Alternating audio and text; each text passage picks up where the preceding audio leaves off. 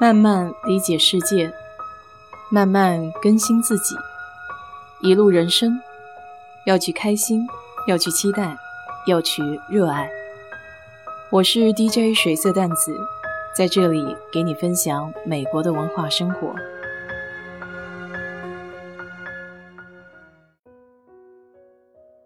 今天是一年一度的情人节，在这里祝你节日快乐。无论是单身的还是有伴的，都可以做到怡然自得。昨天单位有一位朋友请我到家里去玩，这里上次见面也有一段时日了，最起码是疫情之前吧。那个时候他还只是一个女儿的爸爸，现在家里多了一对双胞胎。这个朋友很有意思。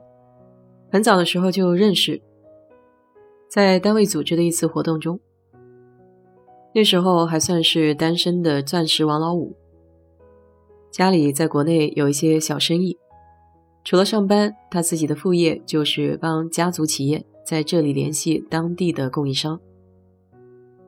小伙子人长得非常精神，还有一点儿韩式范儿。当年和国内的女朋友分手的时候。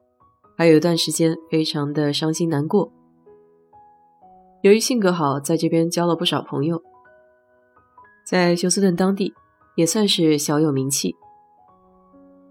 那时候还在嘴边一直抱怨单身找不到女朋友的他，今天一转眼就变成了三个娃的爹。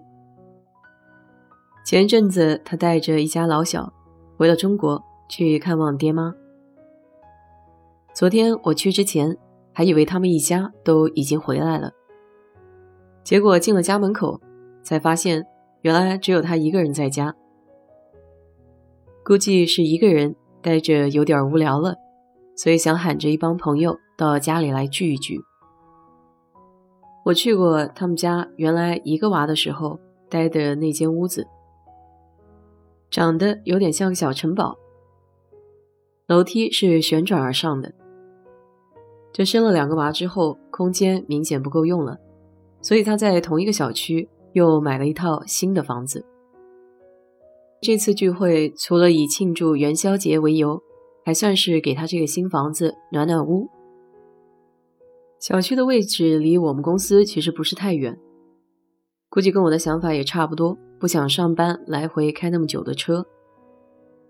但他这个地方好就好在有门卫。所以，像我们这些去参加聚会的人，他都要提前跟门卫打招呼。每一个进大门的访客都需要把车停下来，然后门卫会把具体的车牌号码，甚至有些时候还会看一下你的驾照，把姓名这些信息都记录下来。在治安上的话，很有保障。当然，这也是因为在这个地段的附近，大多都是一些公寓房。所以要建私人的小区的话，一定要在门卫上下一点功夫。光是那种带密码的大门可能不太够。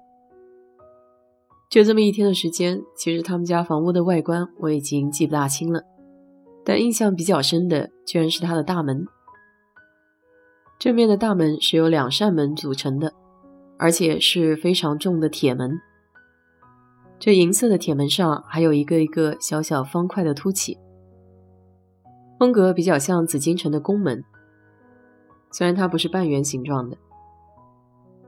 这样的门的好处就是一般轻易看不到里面到底是什么样子，估计也比较防盗。想要撬开这么重的门，也有一定的难度。我到的比较早，当时他给我说，只要是下午两点钟之后就可以。我还稍许迟了一些，大概是快三点钟才到的。幸好还有一个他的同乡到的比我还早，所以一共就三个人。他们家的客厅非常的敞亮，而且屋子很高，在壁炉那个位置有一整面的砖砌墙，上面看起来有点坑坑洼洼。当然，如果他不说的话，你会以为这是故意而为之，甚至有一些艺术感。后来问了才知道，原来是那些小瓷砖。砌得不够牢，甚至把他的电视机都给砸坏了。这才看到地上还躺着一个全新的八十五寸的电视机。这到得早，不如就顺便帮主人家干点活吧。这样过一会儿朋友过来，还有电视可以看。正好昨天晚上是超级晚的首播，我已经很久没有买过电视机了，所以居然忘记了要把这么硕大的电视机从纸盒子里面抽出来，还不是一件易事儿。我们三个人捣鼓了半天，才把这个电视机给平放在盒子上面。这还不算，得把支架给装起来，否则电视机没有地方可以靠。客厅工作的空间还是比较有限的。由于拿电视机的时候没有看具体的说明书，所以我们是把这个面给放反了。按照道理应该是背面朝上才好装这个底座。于是吭哧吭哧，三个人又竭力把这个电视机给翻过来。我还跟我的朋友打趣，说他今天不是请我们来聚会的，只是以聚会为由。把我们喊过来干活儿，这要是他一个人在家，还真是没有办法捣鼓呢。活干的差不多了，陆陆续续朋友们也都快到齐了。有一个瘦晶晶的东北姑娘，还有一个比较娇小的四川姑娘，她们两人是闺蜜，还带了两副桌游过来。我一看桌游，头就有一点大。不知道是不是因为平时工作的时候用脑子比较多，所以真正等下了班，反而非常喜欢一些比较简单的活动。桌游对我来说有点费脑子，但为了不扫朋友的兴，还是跟着一起玩了起来。一个桌游叫灵探，另外一个叫女巫。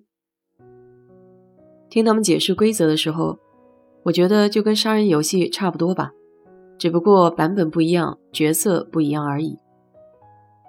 真的玩起来的时候，又觉得很快能进入状态。不过在猜杀手是谁的时候，我一向都比较迟钝，经常容易搞反。之后还跟几个朋友玩了斗地主。这个斗地主啊，不聊不知道，原来五湖四海大家的规矩啊都不一样。有的人说可以三带一。有的人说同花顺是炸弹，还有的说大王小王加起来是王炸。兴许是太久没有摸过扑克了，玩起来竟有一股回到过去的感觉。这个斗地主一开始是五个人在玩，后来一度加到了七个人，也就出现了两个暗地主，还有一个明地主。这也是我第一次还知道有两种不同的地主。最荒谬的规则是，即便是暗地主出完牌也不算赢，必须得是那个明地主出完才行。说起来，这些小游戏，不知道你们当地的规则是怎么样的？有兴趣的话，在评论区给我分享一下吧。好了，今天就给你聊到这里，谢谢收听哦。